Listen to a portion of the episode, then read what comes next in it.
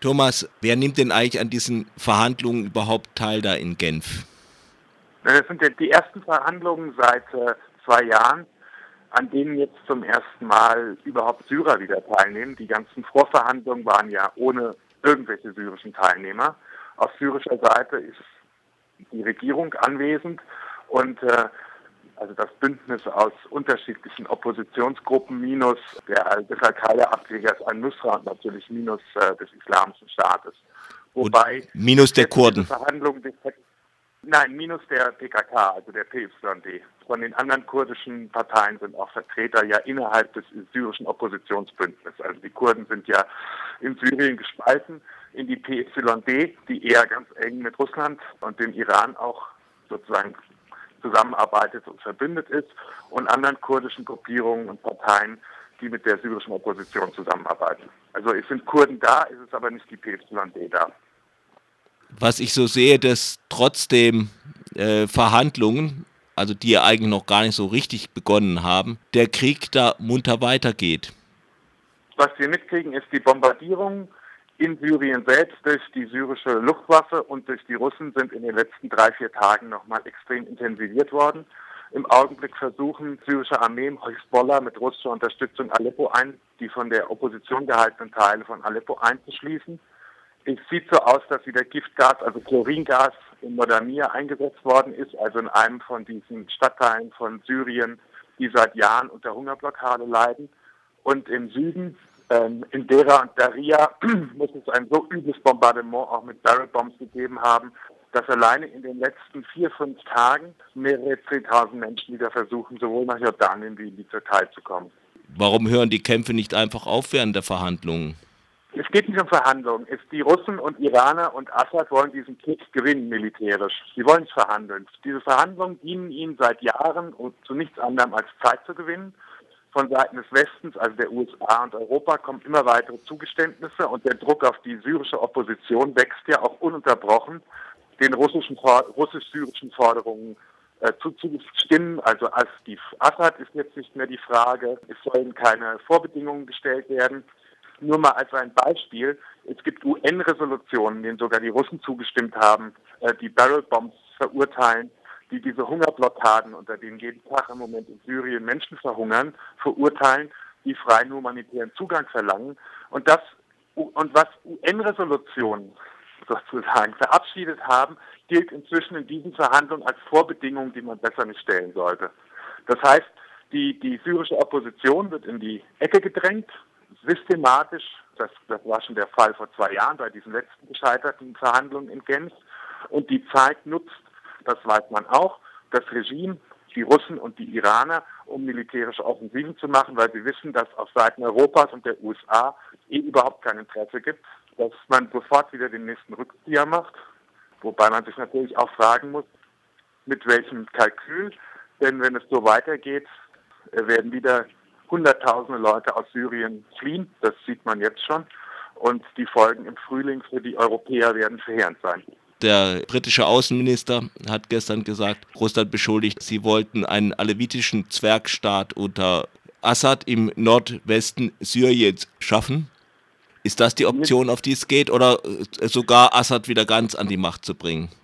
Ja, aber es ist unrealistisch. Ich denke, niemand hat eine langfristige Perspektive, was man eigentlich mit, Russland, äh, mit, mit Syrien will.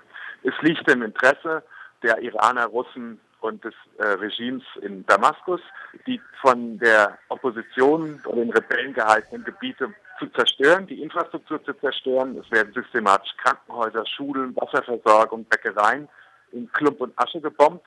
Flüchtlingslager werden angegriffen.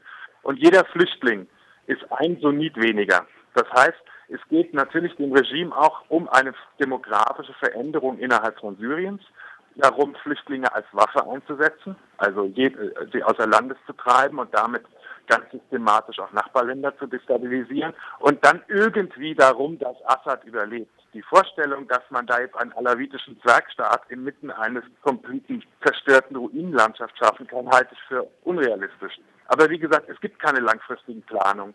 Die UN hat selbst gesagt, selbst sollten es zu einer Lösung bei diesen Verhandlungen kommen, könnte sie die gar nicht umsetzen fehlen die Leute, die Mittel, die Soldaten. Eben, das ist, ist das andere. Ich meine, dass, man, äh, dass die Al-Nusra-Front und der Islamische Staat nicht dabei sind, ist ja schön und gut. PED ist noch ein bisschen was, was anderes, aber letztendlich sind damit auch von den Kräften, die irgendwie militärisch in Syrien stark sind, Großteil auch draußen. Ein Frieden kann man ja nicht schließen, wenn man die bewaffneten Kräfte ausschließt. Oder man, oder man hat die Mittel, sie zu besiegen. Also der islamische Staat ist natürlich äh, kein Akteur, der aus Friedensverhandlungen gehört, der gehört militärisch geschlagen. Ja. Nur niemand hat ein besseres Interesse, den äh, islamischen Staat militärisch zu schlagen. Dafür gibt es den, den, den, IS weiter so, wie er ist. Die Al-Nusra-Front ist ein Ableger von Al-Qaida, der immer mehr Leute in die Arme getrieben worden sind. Leider ist es so, dass sehr viele Rebellen die Al-Nusra-Front als Teil der Opposition betrachten.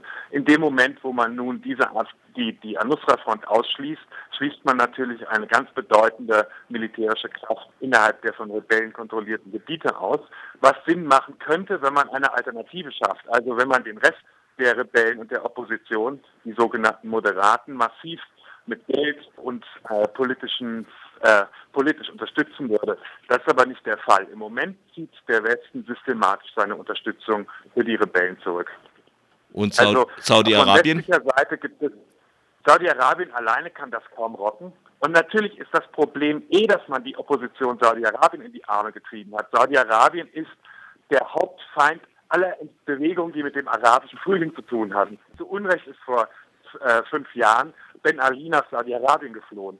Also indem man nun äh, die syrische Opposition den Saudis und den Türken in die Arme treibt, unternimmt man natürlich auch alles, dass diese syrische Opposition sich weiter islamisiert. Weil die Saudis natürlich lieber islamistische Organisationen unterstützen als irgendwelche säkularen, äh, demokratischen.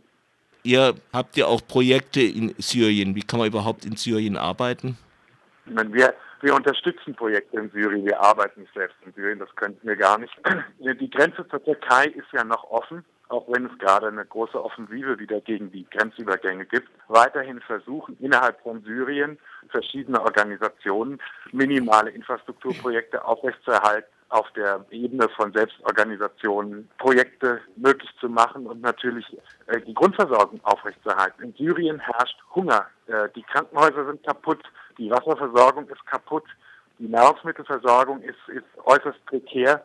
Und es gibt trotzdem immer noch die Versuche, dass man, wo immer es möglich ist, Menschen unterstützt, was immer schwieriger wird und immer mehr Leute versuchen, aus dem Land zu kommen. Aber die, die, die Flucht wird immer schwieriger, weil die Türken auch die Grenze zumachen. Die Türken haben jetzt Visapflicht für Syrer eingeführt.